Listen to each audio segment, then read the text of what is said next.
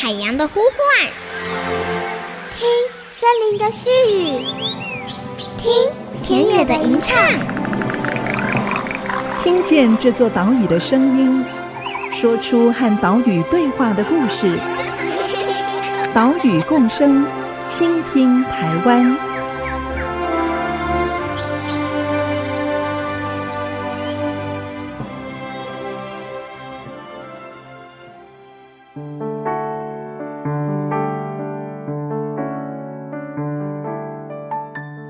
大家好，欢迎收听岛屿共生，倾听台湾，我是袁长杰。我们的节目是在 IC 之音 FM 九七点五播出，每个星期三上午七点半首播，星期六上午八点重播。我们也同步的把音档上传到节目的官网，还有 Podcast，让你随时随地都可以收听我们的节目。你有看过黑翅鸢的自拍吗？黑翅鸢遍布全台，经常在平地上面出现它的身影。屏科大鸟类生态研究室近几年在屏东凤梨田架设了猛禽栖架，也在上面安装了自动相机。本来是要记录黑翅鸢用栖架捕捉老鼠的画面，结果啊，哇，拍到了一堆神秘角度的黑翅鸢，非常有趣。所谓的猛禽栖架，就是利用猛禽喜欢站在制高点的习性，在空旷的农田搭一个高架。吸引野生猛禽停留，特别是专门捕鼠的黑翅鸢。黑翅鸢入驻的话，就可以帮农田降低鼠害，让农友不再依赖老鼠药，也减轻猛禽的中毒危机。这样就会形成一个正向的循环，恢复农田自然的食物链。屏科大鸟类生态研究室二零一七年在防检局的支持下，开始进行猛禽栖架的测试。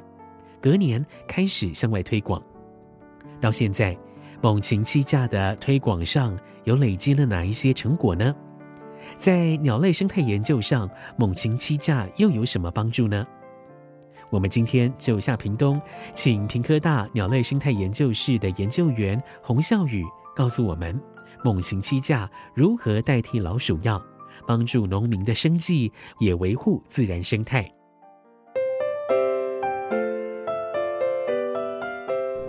下一站，屏东奥吉站，屏东下一站，屏东 Next stop，屏东。现在我们来到国立屏东科技大学。好，我们现在在校园里面采访到鸟类生态研究室的研究员洪孝宇。孝宇好。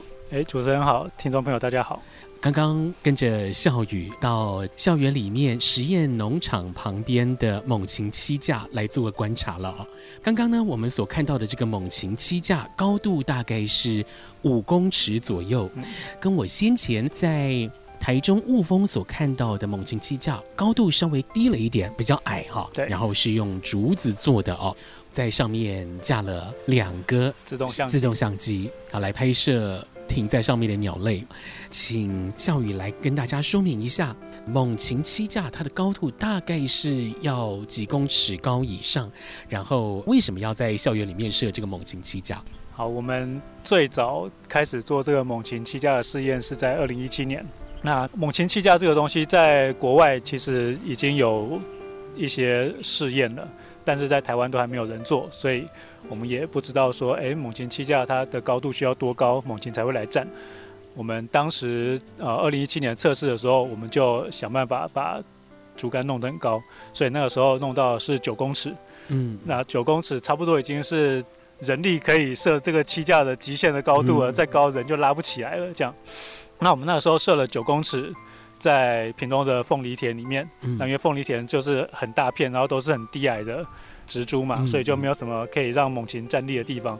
那我们想说，在凤梨田里面设这个栖架看看，结果设了没多久之后，那个黑翅鸢就来了，然后就站在上面，很频繁的站在上面，嗯嗯，这样，所以我们就知道说，哦，因为九公尺就是可以呃吸引到黑翅鸢。那接下来我们就想说，哎，但是九公尺其实还是蛮不好设立的。第一个太长，那个竹竿很难运送；再来就是要把它拉起来，要花很多的人力。嗯，那我们就想说，哎，这个栖架的设计是不是能够再把它简化一点，让它变得更方便架设？然后我们也想要试试看，那如果是不同的高度，是不是来站的鸟会不一样？嗯嗯嗯，这样。所以我们后来去年开始，我们就改成说双层的栖架。它是四公尺跟八公尺各有一根横杆，然后来看看就是哎什么样的鸟会喜欢站不同的高度。那一如预期的，就是黑翅鸢它还是喜欢站在上层，就是八公尺的地方。但我们算蛮意外的发现，就是哎菱角鸮之前在八公尺、九公尺的时候几乎没有看过菱角鸮。但是当我们加了这个四公尺的横杆之后，菱角鸮就出现了，而且很频繁的站在这个四公尺的横杆上。嗯嗯。那我们就知道说，哦，原来菱角鸮不喜欢站太高，它喜欢站低一点。这样。那像其他的大卷尾啊、红尾伯劳这些食虫鸟，它们也是比较喜欢站矮一点的。嗯嗯。但是呢，我们现在又想要更进一步的去测试，如果有比四公尺低一点跟高一点的，那菱角鸮会选哪一种？所以我们现在在测试的就是三公尺跟五公尺。看菱角鸮是喜欢更低的，还是喜欢稍微高一点的？那我们以后就知道说，哎，如果要设双层的，高的就给黑翅鸢嘛，那矮的呢是要在几公尺？对，菱角鸮是最适合。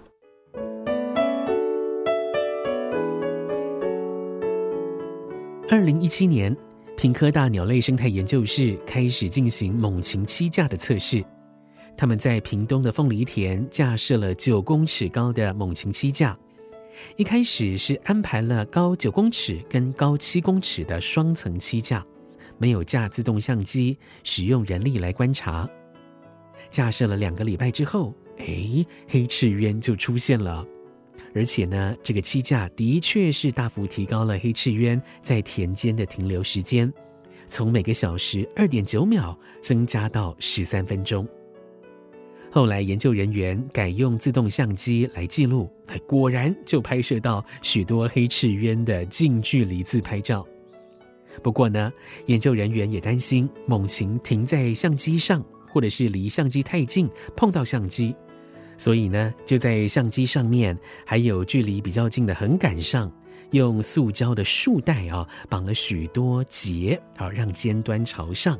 就成为防止鸟类靠近的反空降装置。有兴趣的朋友可以上我们的官网看照片。究竟架设猛禽栖架对农民来讲有什么好处呢？好，我们设置猛禽栖架最初的初衷，就是因为我们发现很多的猛禽它会因为间接的吃到老鼠药而中毒。那台湾在农业上，其实大部分的农民都是使用老鼠药来防这个鼠害。那吃到老鼠药的老鼠呢，它其实不会马上死掉，它会过好几天才会死。那这些中毒的老鼠，在它死之前，它可能就会被其他的猛禽给捕食，那造成间接的中毒。这样，嗯嗯。所以当初推这个猛禽栖架，就是希望在不使用老鼠药的这些田区呢，我们吸引猛禽，让猛禽进到这个田里面来帮忙抓老鼠，那帮农民除这个鼠害。等于是成为一个良性的循环，让这里的生态变好。目前测试的效果下来，黑翅鸢它本来就是一个很擅长抓老鼠的一种猛禽，那它又是最常来光顾七架的这种猛禽，所以 就变得非常刚好，完全就是符合我们的期待。那菱角鸮呢，则是另一个意外，因为以往我们的认知都是菱角鸮它是属于森林性的一种猫头鹰，它们是住在森林的树洞里面，所以。在我们设七架之前，我们其实不知道说哦，原来菱角鸮它会跑到很空旷的田地里面，呃，去做觅食，而且它在田区里面也抓很多的老鼠，都是以前我们不知道说哦，原来菱角鸮它的食性里面老鼠占的比例是这么高的，嗯嗯所以这算是一个蛮意外的发现，就是黑翅鸢跟菱角鸮都很会抓老鼠。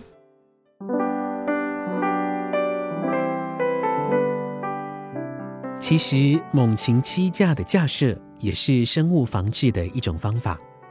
所谓的生物防治，就是指利用自然界生物平衡的力量来控制有害生物的族群大小，让这一些有害生物不至于造成太大的危害。像是农田里面的老鼠，诶，它的天敌有老鹰、猫头鹰、黑翅鸢这些猛禽，还有像是蛇、石虎啊，也都会吃老鼠。但是因为栖地恶化，好等等各种原因，老鼠的天敌族群是越来越少，造成老鼠危害。这时候农民就要用更多的老鼠药，结果啊又造成鸟类间接中毒，这就变成了一个恶性循环。为了打破这个循环，鸟类生态研究室就推广猛禽栖架，还有猫头鹰巢箱，让这些猛禽来帮忙捕鼠。接着，我们询问洪孝宇研究员，猛禽栖架在材质的选用上有没有一些推荐的材质？还有架设环境又要怎么选择呢？好哦，我们一般使用的都是竹竿。那竹竿的话，超过四公尺、五公尺以上的竹竿，其实一般的车子就比较难，载，很难载。嗯、对，大部分都需要用到三点五吨的货车，所以很不方便。那我们就一直在想改进的方法，因为一般的修旅车或者是小货车，它大概可以在啊四公尺左右的这个长度，嗯、那我们就把两节竹竿，一节粗的，一节细的，把它接在一起，这样就可以达到七八公尺的这个高度，就是方便架设，也方便运送。那我们之前也测试过使用铝杆，就是伸缩的铝杆啊，应该说它的方便性更好，因为它就是可以伸长也可以缩短啊。如果在上面有放自动相机的话，它也可以方便的，就是升高然后再收下来看。但是铝杆的缺点就是第一个它比较贵。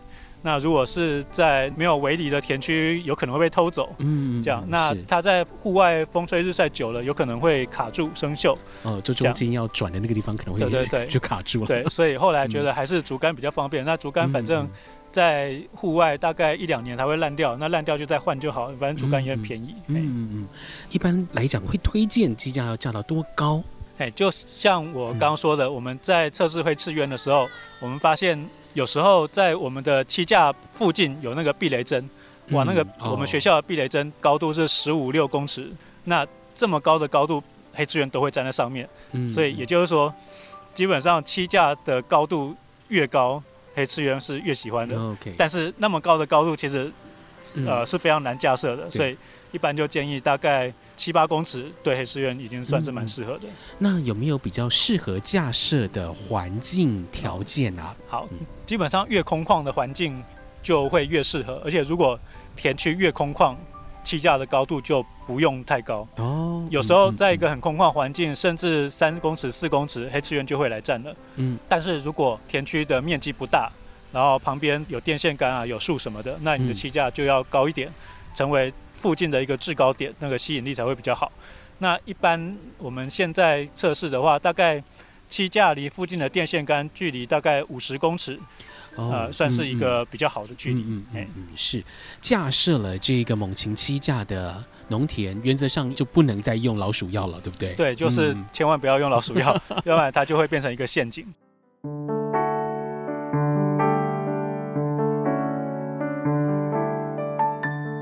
猛禽栖架可以吸引掠食性的鸟类进驻农田，是友善农业、防治鼠害的好帮手。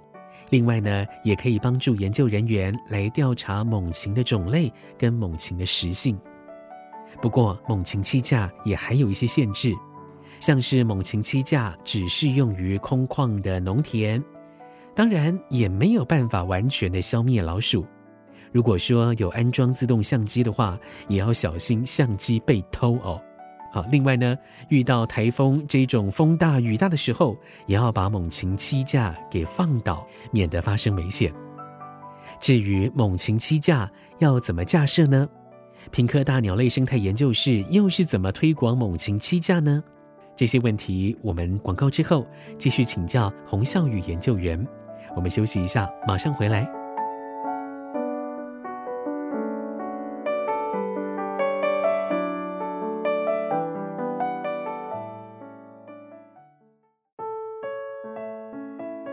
目前总共记录过九种猛禽，嗯、那黑翅鸢跟菱角鸮是最常见的嘛？嗯、但是其实还有一些比较不那么常出现的，那比如说像大冠鸠，还拍过鱼鹰就在栖架上面过夜，就整个晚上都在栖架上睡觉，嗯、这样。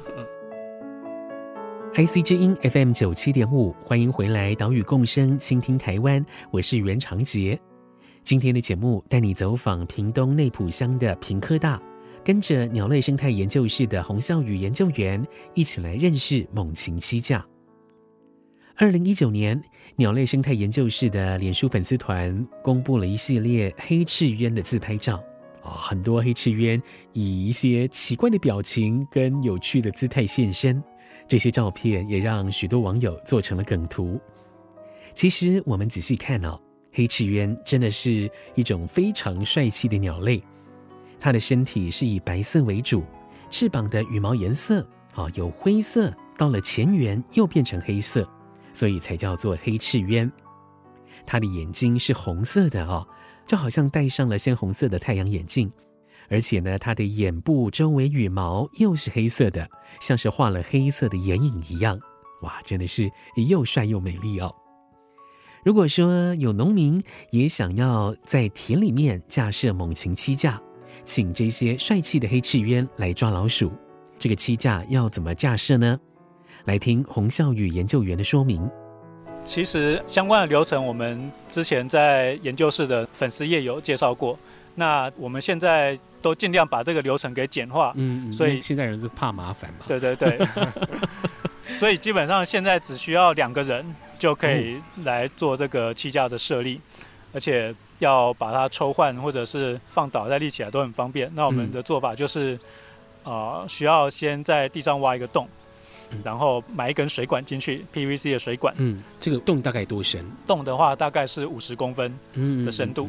这样，那再把竹竿呃插进这个水管里面，这样它要拿出来也很方便。然后插在地上的时候，它也比较不会腐烂。嗯嗯。嘿，那竹竿的话，就是看你要吸引的鸟种跟看周遭的环境来决定那个高度。如果你要吸引黑翅鸢，然后你的田区又不是很大，那可能就是需要到七八公尺，嗯，要不然的话就不用那么高。但是如果有比较高的话，那就需要再拉绳索来固定。嗯嗯嗯、有到七八公尺的话，大概我们会拉三条绳子啊，拉三条绳子。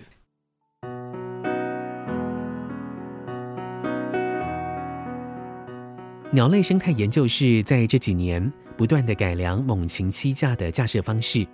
现在只需要两个人就可以合力把八公尺的猛禽栖架成功架起来。研究室也在全台许多地方举办座谈会，告诉农民要怎么架设猛禽栖架，让黑翅鸢、让老鹰来帮忙抓老鼠。在推广上，跟农民沟通要用他们懂的语言，而且呢，指导黄龙诱之以利，效果更好。好，那我们基本上都会先找有在做友善耕作的农夫，因为他们就是比较能够接受不用老鼠药的农作方式嘛。那找了这些农夫，然后来设这个栖架，就是先让他们觉得说，哎，这个东西真的很不错，然后有帮他们抓老鼠，然后他们也有看到经常会有这个老鹰站在上面。那么从他们口耳相传再推广出去，其实会比我们。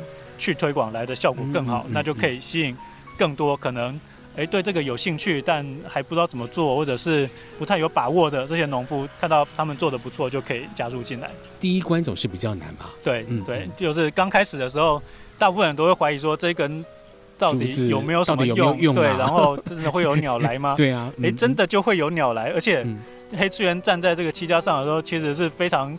醒目的，嗯，所以我们常常就会收到农民用手机拍的照片，说，哎，有鸟来站到他们的栖架上了，所以他们实际看到之后，他们就会相信说，哎，这个东西真的有用。嗯嗯嗯。鸟类生态研究室从二零一八年开始进行这个猛禽栖架的推广，目前辅导架设的地区数量大概有多少？嗯，哦，我们办过的栖架的观摩会大概有十多场，嗯，嗯，那另外还有一些。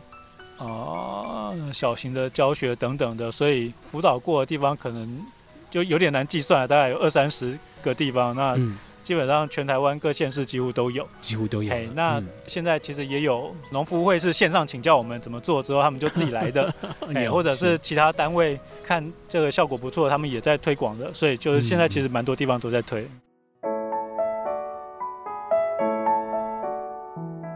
现在全台许多县市都可以看到猛禽栖架，像是台中市雾峰区的五福社区就在田里面架了栖架，台东的达鲁马克杂粮产销班也架了栖架，让猛禽帮忙抓老鼠。二零一九年起，鸟类生态研究室总共架设了有自动相机的监测栖架超过十五根，累积照片超过了五十万张。这些照片记录到哪些鸟类呢？目前总共记录过九种猛禽，嗯、那黑翅鸢跟菱角鸮是最常见的嘛。但是其实还有一些比较不那么常出现的，那甚至有的它出现在栖架上，我们也非常意外的。嗯嗯，比如说像大冠鷲、鱼鹰，那个都很大只的，对对对对，那个基本上出现在栖架上，大家只能拍到下半身的，甚至还拍过鱼鹰就在栖架上面过夜。就整个晚上都在栖架上睡觉，这样。其他比较意外，像是呃猫头鹰类的，嗯，菱角鸮嘛，然后和鹰鸮，然后还有草鸮，草鸮，对，这些你平常很难观察到的鸟，他们晚上都会出现在栖架上。是，还好有自动相机可以记录下来。对，嗯，未来对这种猛禽栖架推广上，你有什么样的期待？呃，猛禽栖架它除了可以帮农民捕鼠之外，我觉得它的另一个。非常重要的功能就是，它可以用来知道这个地方有哪些猛禽跟哪些其他的呃小型鸟类、食虫鸟会出没在这个地方。那像我们刚刚都在讲猛禽嘛，但是其实还有拍到一些比较特别的，比如说地啄木或者是黑喉渠等等，就是一些平常很难看到，就是连赏鸟人都很难注意到的这些小鸟。都会在栖架上被我们拍到，所以就是它其实可以用来作为一种鸟类调查的方法，让我们知道说这个地方有哪些猛禽，然后有哪些会利用栖架的鸟出现在这个地方。这其实呃是一个非常重要的事情，因为我们以往都不知道说这些农田里面的生态是怎么样，就是即便是农民，他们可能也不太清楚他们的。田地里面会有什么样的鸟、什么样的动物出现？那弄了这个栖架之后，就发现说，哎，田地里面其实是一个生态很丰富的地方，很多鸟都会来利用的地方。另外也记录到这些鸟吃些什么嘛，对不对？对对对，也记录到了很多鸟吃的猎物。那这个其实都是以往很难获得、很难观察的资料。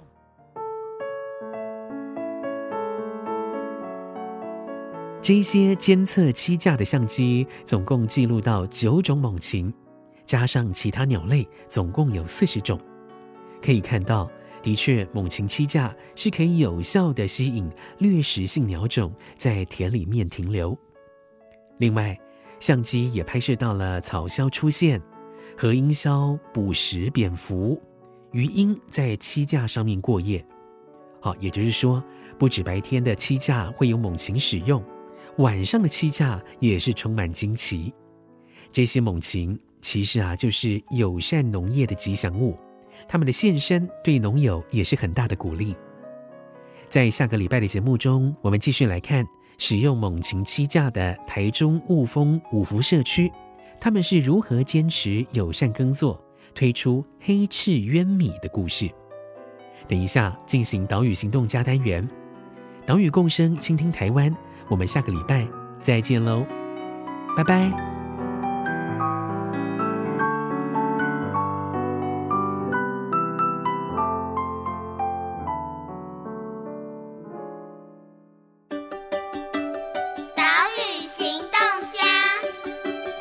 是屏科大鸟类生态研究室的研究员洪孝宇。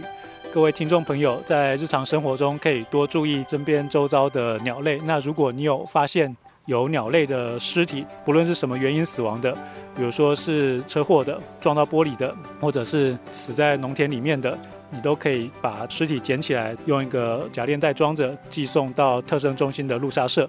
特征中心他们会负担运费，我们可以从这些鸟类的尸体里面去获知他们的死亡原因，还有去检验他们的体内有没有农药残留等等。那这个都是对于野鸟保育很有帮助的资讯。本节目由伟创人文基金会赞助播出。伟创人文基金会秉持永续的经营承诺，邀请您一同为这片土地发声，促进人与自然的平衡与和谐。